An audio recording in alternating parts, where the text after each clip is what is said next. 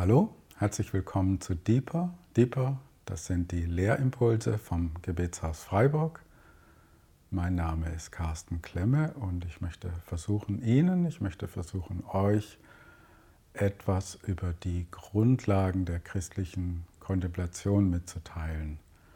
Die Grundlagen christlicher Kontemplation, das ist ein Thema, das mir sehr auf dem Herzen liegt und ich versuche, ein paar Grundlagen zu vermitteln. Natürlich äh, ist es subjektiv, das heißt, ähm, man könnte das auch ganz anders angehen, aber ich versuche doch auf ein paar wesentliche Dinge einzugehen. Und am Anfang wäre es vielleicht gut, wenn ich sage, dass das also explizit christliche Kontemplation ist. Das heißt, unsere Reise geht nicht nach Fernost, sondern unsere Reise geht nach Jerusalem, wenn man so will. Oder wir sind hier in Freiburg und vor 700 Jahren lebte in Straßburg, das ist gar nicht weit weg von hier, Johannes Tauler. Und einmal ist sogar Johannes Tauler von Straßburg nach Basel unterwegs gewesen und vielleicht kam er dann auch durch Freiburg, sehr wahrscheinlich. Und das heißt, wir brauchen gar nicht weit wegzugehen. Äh, die, die christliche Tradition hat so einen reichen Schatz an kontemplativen ähm, Wegmarken und ich stelle mir das immer so vor, dass ich eben nicht der Erste bin, der diesen Weg geht, sondern dass schon viele vor mir denn gegangen sind und die Bekannten, aber auch die Unbekannten von denen, die vor uns schon da waren, die haben am Weg so Marken oder äh, Hinweise gegeben. So. Und da gibt es so viel im Christlichen, äh, dass wir gerne und gut aus diesen Quellen trinken dürfen. Das einfach als Grundlage, hm, der Hintergrund ist der Fokus auf Jesus Christus, von dem, was ich versuche zu erzählen. Und es sind drei Teile. Der erste Teil heute, da geht es um äh, eine gute Theologie oder ein guter Theologe sollte man sein, auch als Mensch, der, wenn man so will, als Kontemplator. Ähm, wir dürfen nicht allem Glauben schenken, was uns so erzählt wird. Es ist immer gut, einen reflektierten und kritischen Geist zu haben, Dinge zu prüfen, äh, gut fundiert zu sein,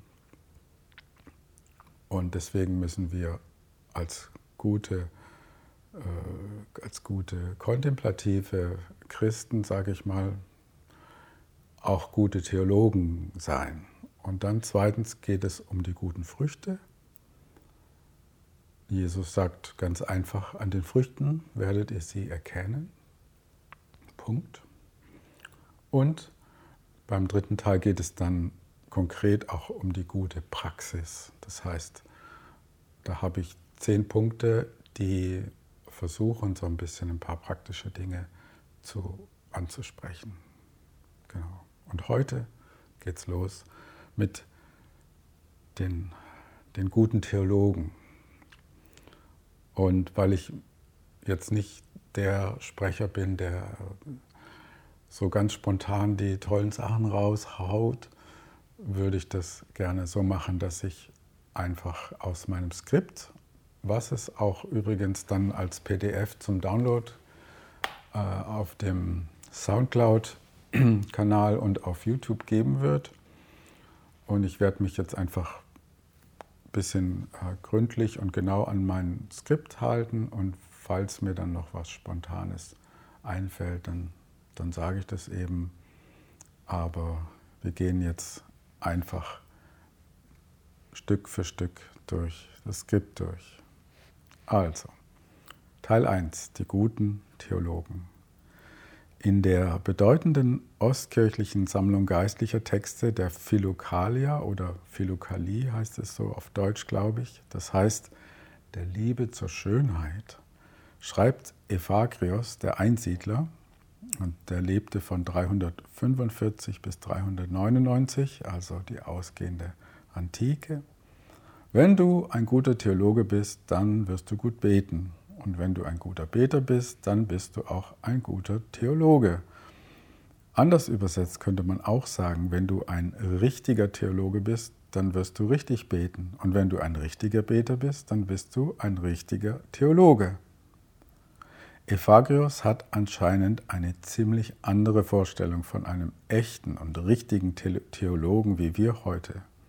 Ein guter Theologe ist ein guter Beter. Gemeinsam wollen wir versuchen, mehr zu verstehen, was es bedeuten kann, im 21. Jahrhundert gute Beter und damit auch gute Theologen zu sein. In einer Zeit der Bilderstürme und Bildschirme in unserem sogenannten Informationszeitalter gewinnt das kontemplative Gebet zunehmend an Bedeutung. Ein Theologe sucht Einblick in die Dinge Gottes. Wie sollen wir tief schauen, wenn unser Blick ständig abgelenkt wird? Werden wir als Christen in der westlichen Welt verfolgt? Klar. Dein E-Mail-Postfach, deine Posts und was auch immer, deine Serien, was auch immer, das verfolgt dich. Du denkst oft daran und wenn du versuchst, mal still zu werden, dann ist dieser Impuls, auf dein Handy oder, dein, oder bei mir der iPad zu schauen, groß und das verfolgt uns. Bei der täglichen Arbeit schauen viele von uns stundenlang auf einen Bildschirm auf dem Weg nach Hause sehen wir ständig auf unser Handy. Und wenn wir dann zu Hause sind, setzen wir uns noch mit einer Mahlzeit in der Hand vor den Flachbildschirm im Wohnzimmer, um die Nachrichten zu sehen. Wir sind umgeben von einem Wirbelsturm von Informationen, akustisch und optisch. Damit generiert unsere rasend schnelle Zeit in uns Unsicherheit und Angst. Die Welt wird zunehmend unbegreiflich und brüchig. Man denke nur an den Klimawandel und die Corona-Pandemie. Da vorher, vorher haben wir das vielleicht noch nicht so realisiert, auf welch wackeligen Füßen die Welt steht, in der wir hier leben. Aber ich denke mal, spätestens seit Corona und seitdem klar ist, dass der Klimawandel nicht nur ein gehyptes Nachrichtenphänomen ist, merken wir zunehmend, in was für einer Welt wir eigentlich leben. Und diese Flut von Informationen führt dazu, dass es uns schwerfällt, abzuschalten. Ein guter Theologe braucht aber ablenkungsfreie Zeit der Betrachtung. Und das ist genau das, was wir in der Kontemplation lernen wollen. Was uns heute, hier und jetzt oft fehlt, ist ein tieferes und ruhiges Betrachten und Erkennen Gottes. Ich sage es nochmal, was uns fehlt oder was uns oft fehlt, ist ein tieferes und ruhiges Betrachten und Erkennen der Geheimnisse Gottes. Und natürlich, soweit es in diesem Leben überhaupt möglich ist, Gott zu erkennen. Ja, Gott ist immer der andere.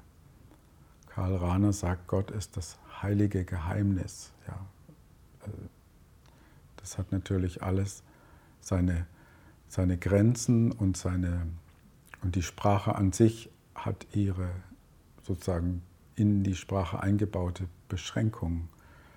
Äh, Sprache ist auch binär oder einfach, äh, wir versuchen Dinge zu unterscheiden, das ist blau, das ist grün.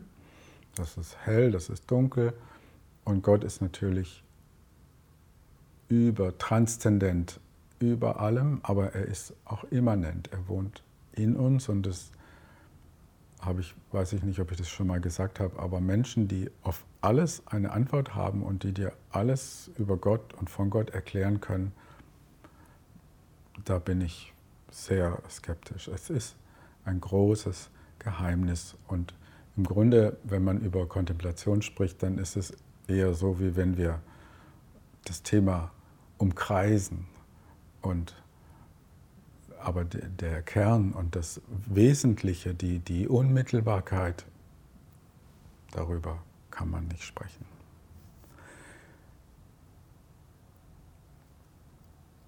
Mit dem Blick auf unser Innenleben ist Kontemplation aber noch viel mehr als nur eine gesunde Gegenbewegung der Stille. Stück für Stück, Schicht um Schicht entlarvt, entlarvt sie unsere unbewussten Motivationen. Es ist viel interessanter zu erfahren, warum ein Mensch etwas macht. Das ist viel aufschlussreicher als zu, zu erfahren, was er macht. Im Zuge dieser Entlarvung beginnen innere Wunden zu heilen. Die Bereitschaft, mit dem tief in uns wohnenden Schmerz in Kontakt zu kommen, wächst. Oft haben wir unser Leben so eingerichtet, dass wir diesen Wunden nicht begegnen oder nicht begegnen wollen. Das sind einfach unbewusste Vorgänge, wo wir das manchmal auch ganz fromm äh, zu, zudecken und zukleistern. Und wenn wir in der Stille uns Gott aussetzen, dann beginnt Gott, der Heilige Geist, in uns Dinge zu an die Oberfläche zu bringen und auch Dinge zu heilen und äh, Verletzungen, Widersprüchlichkeiten in unserem Glauben und viele Ungereimtheiten auch ans Licht zu bringen und zu heilen, so möchte ich mal sagen. Jesus selbst hat sich immer wieder von der Menge der Menschen zurückgezogen, um in der Stille mit seinem Vater Gemeinschaft zu haben, zu pflegen. Der Vater, der im Verborgenen ist. Jesus empfiehlt uns dazu, sich zum Gebet in die innere Kammer zurückzuziehen.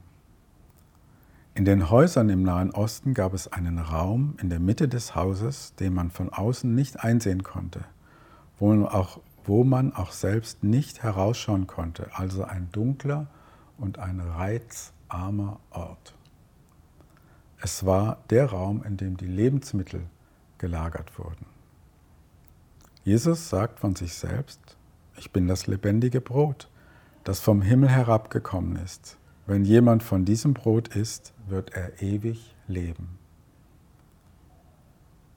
Nochmal, ich bin das lebendige Brot, das vom Himmel herabgekommen ist. Wenn jemand von diesem Brot isst, wird er ewig leben. Das sind die Worte Jesu. Und das lebendige Brot ist in dieser verborgenen Nahrungsmittelkammer, diesem Kämmerlein in der Mitte des Hauses zu finden. Unsere Augen brauchen Zeit, um sich an die Dunkelheit in dieser Kammer zu gewöhnen. Tägliche und regelmäßige Zeiten der Kontemplation sind deshalb einfach zu empfehlen. Das werde ich dann auch in der Praxis im dritten Teil noch versuchen, etwas genauer zu, zu beschreiben, wie man das einwegt, wie man das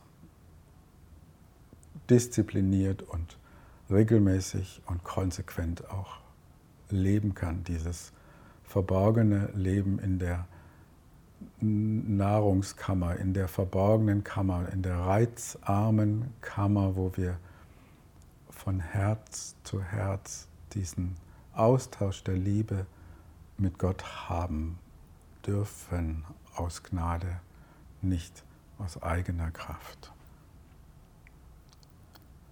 Und der Gegenstand unserer Betrachtung ist Jesus Christus selbst. Paulus schreibt, ihn möchte ich erkennen, und die Kraft seiner Auferstehung und die Gemeinschaft seiner Leiden und so seinem Tode gleichgestaltet werden, damit ich gelange zur Auferstehung von den Toten. Wir wollen versuchen, unser Thema genauer zu erkunden und zu umrunden, wie ich schon gesagt habe. Wollen den Gegenstand unserer Betrachtung bewusst in die Mitte stellen. Der Gegenstand unserer Betrachtung, kontemplare, ruhiges Betrachten, äh, aufmerksames Aufschauen zu Jesus Christus selbst. Und wenn wir in die Stille gehen, um Gott zu suchen, geht es nicht um eine Verbesserung unserer Befindlichkeit. Es geht um eine Transformation unseres Wesens, eine Umformung in das Bild Jesu. Natürlich kann das ein schöner Nebeneffekt sein, wenn du unruhig bist und dich Gedanken plagen und du praktizierst täglich und diszipliniert Kontemplation und du merkst dann, dass es dir dann auch besser geht. Das ist schön, aber manchmal geht es dir erstmal vielleicht schlechter, weil diese Verletzungen und diese Dinge, die in deiner Seele vielleicht noch nicht geheilt sind, erstmal zum Vorschein kommen, weil du vorher so beschäftigt warst und jetzt kommt es ans Licht. Das ist nicht unbedingt ein angenehmer und schöner Vorgang. Das kann auch passieren. Das heißt, es geht nicht so sehr um Entspannung und einfach äh, das Genießen, dass das endlich mal ruhig ist, ist alles gut.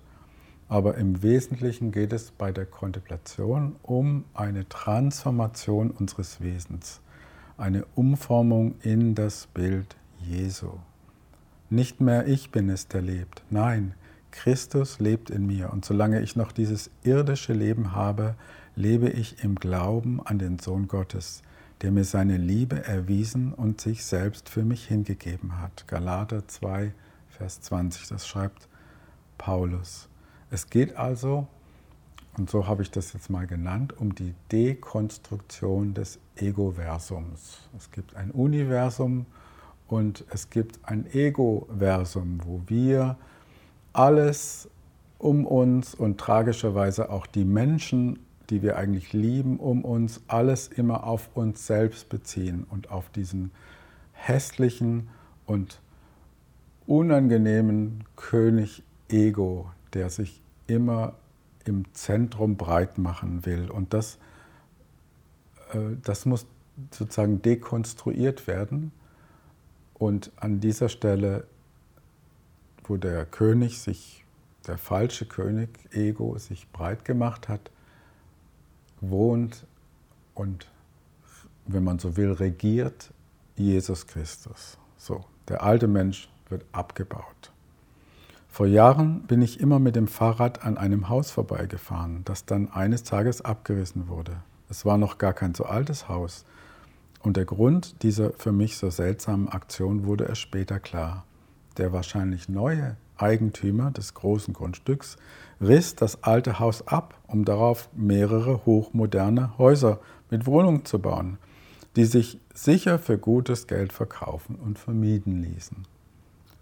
Und so ist es mit dem Bauplatz, mit dem Grundstück, wenn man so will, mit der Fläche, die du mit nach Leib, Seele und Geist im Moment in Raum und Zeit belegst, äh, dass da etwas Neues entstehen kann. Und das Neue kann nur entstehen, wenn das Alte abgerissen wird, weil der Bauplatz eben nur ein, ein beschränkter Platz ist, ein, ein bestimmter zugewiesener, dir in diesem Leben zugewiesener Platz ist. Und diese, diese, diese, dieses Alte wird dekonstruiert, wird auseinandergebaut, weggebaut, damit Platz wird für ein, eine neue Schönheit, für eine neue hm, Liebe, für eine neue Barmherzigkeit für deine Mitmenschen, für die Dinge Gottes. Äh, das ist, wenn Jesus in uns Gestalt gewinnt. Und darum geht es wesenhaft in der christlichen Kontemplation. In gewisser Weise kann man Kontemplation als die höchste Form der Aktivität bezeichnen. Durch unser stilles Hin- und Aushalten, durch unsere Bereitschaft, durch Gottes Geist geprägt zu werden, geben wir dem Heiligen Geist die Gelegenheit, Abbruch und Aufbruch, auf Quatsch, Abbruch und Aufbauarbeiten vorzunehmen. Paradoxerweise ist das Leben umso schöner, reicher, tiefer und auch entspannter, je mehr wir von dem Ich-Herrscher unseres Egoversums befreit werden. Wenn wir alle Dinge und tragischerweise auch jeden Menschen, der mit unserem Leben verbunden ist, nur auf uns selbst und unsere eigensüchtigen Ziele beziehen, richten wir um uns und an uns selbst auf die Dauer viel Schaden an, selbst wenn wir es sogar gut meinen und wir es mit sehr frommen Worten verpacken.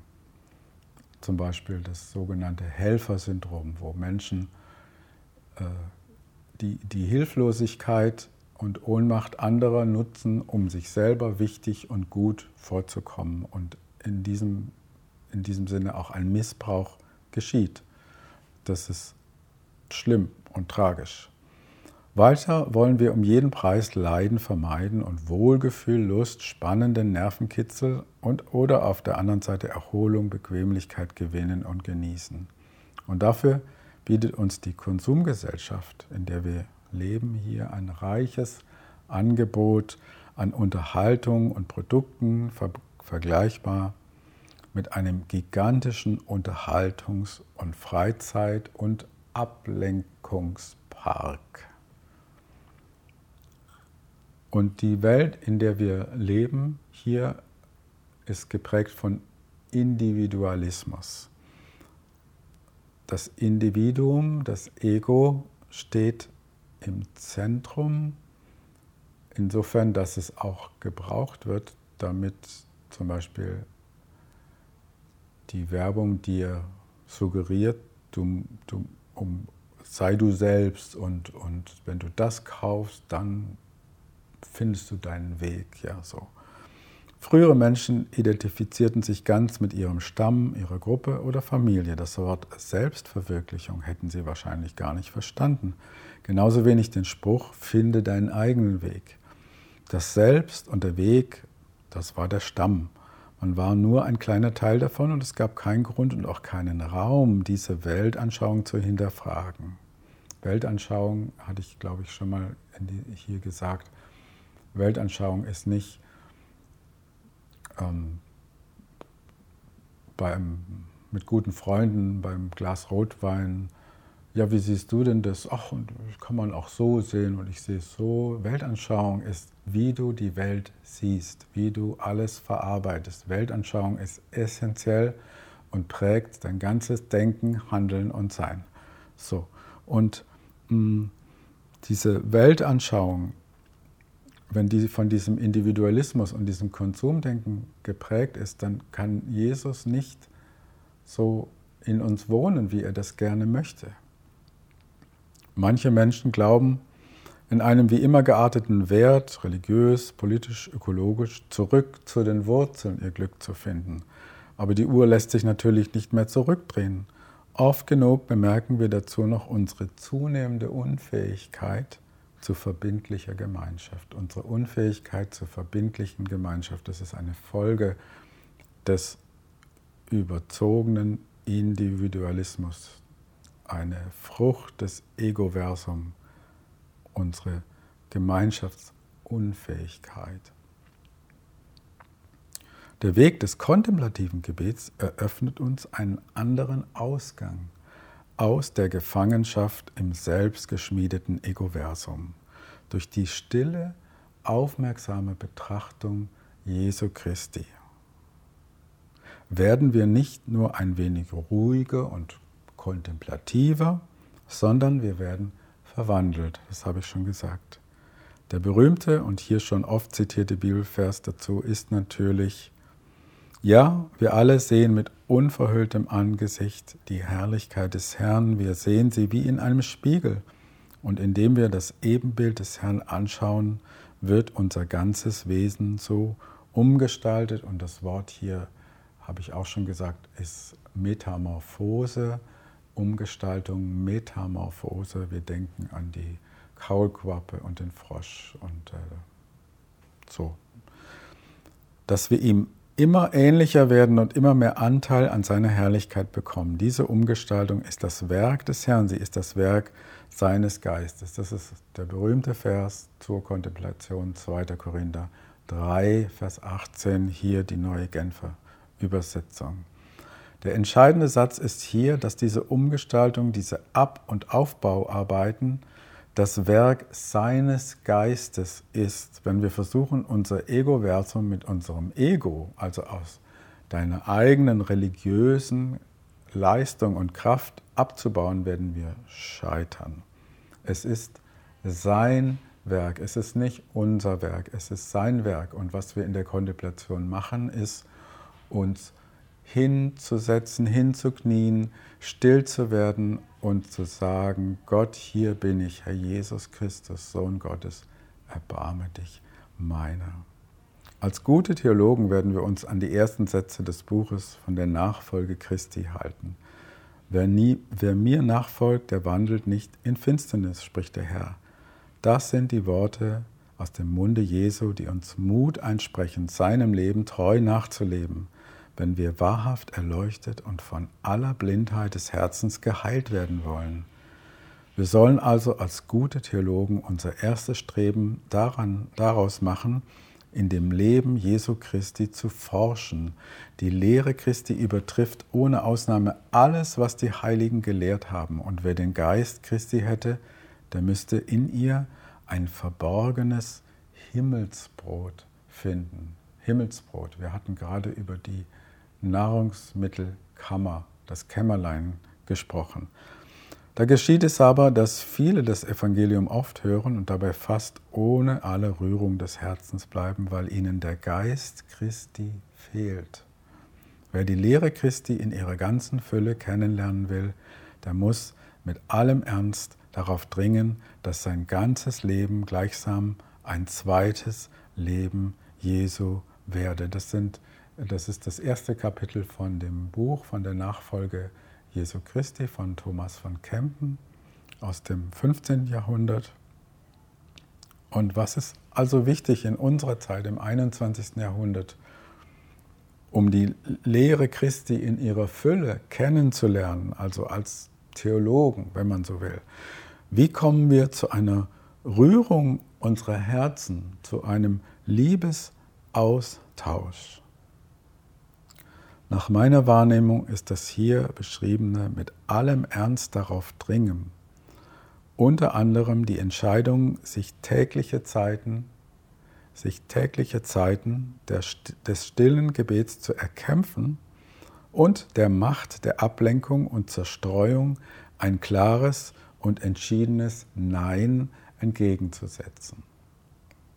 Was uns westlichen Christen, für uns westliche Christen kann es nicht an dem Mangel an guter Lehre oder Bibelkenntnis allein liegen. Auf YouTube gibt es hervorragende christliche Musik, Vorträge und Predigten zu allen christlichen Themen. Für unsere Handys gibt es Bibel-Apps. Ich glaube, ich habe sogar zwei oder drei auf meinem iPad.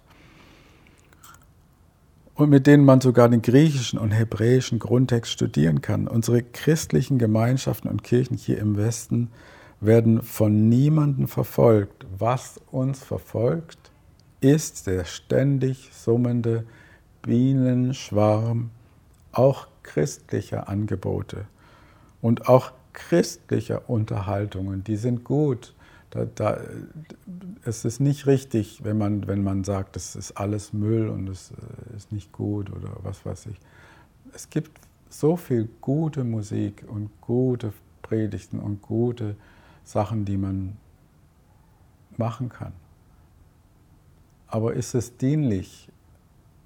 Ist es wirklich dienlich der Nachfolge Jesu, der Umwandlung in das Bild Jesu, wenn wir uns zu viel mit zu vielen Dingen beschäftigen oder zu viele Dinge in unser Herz hineinlassen?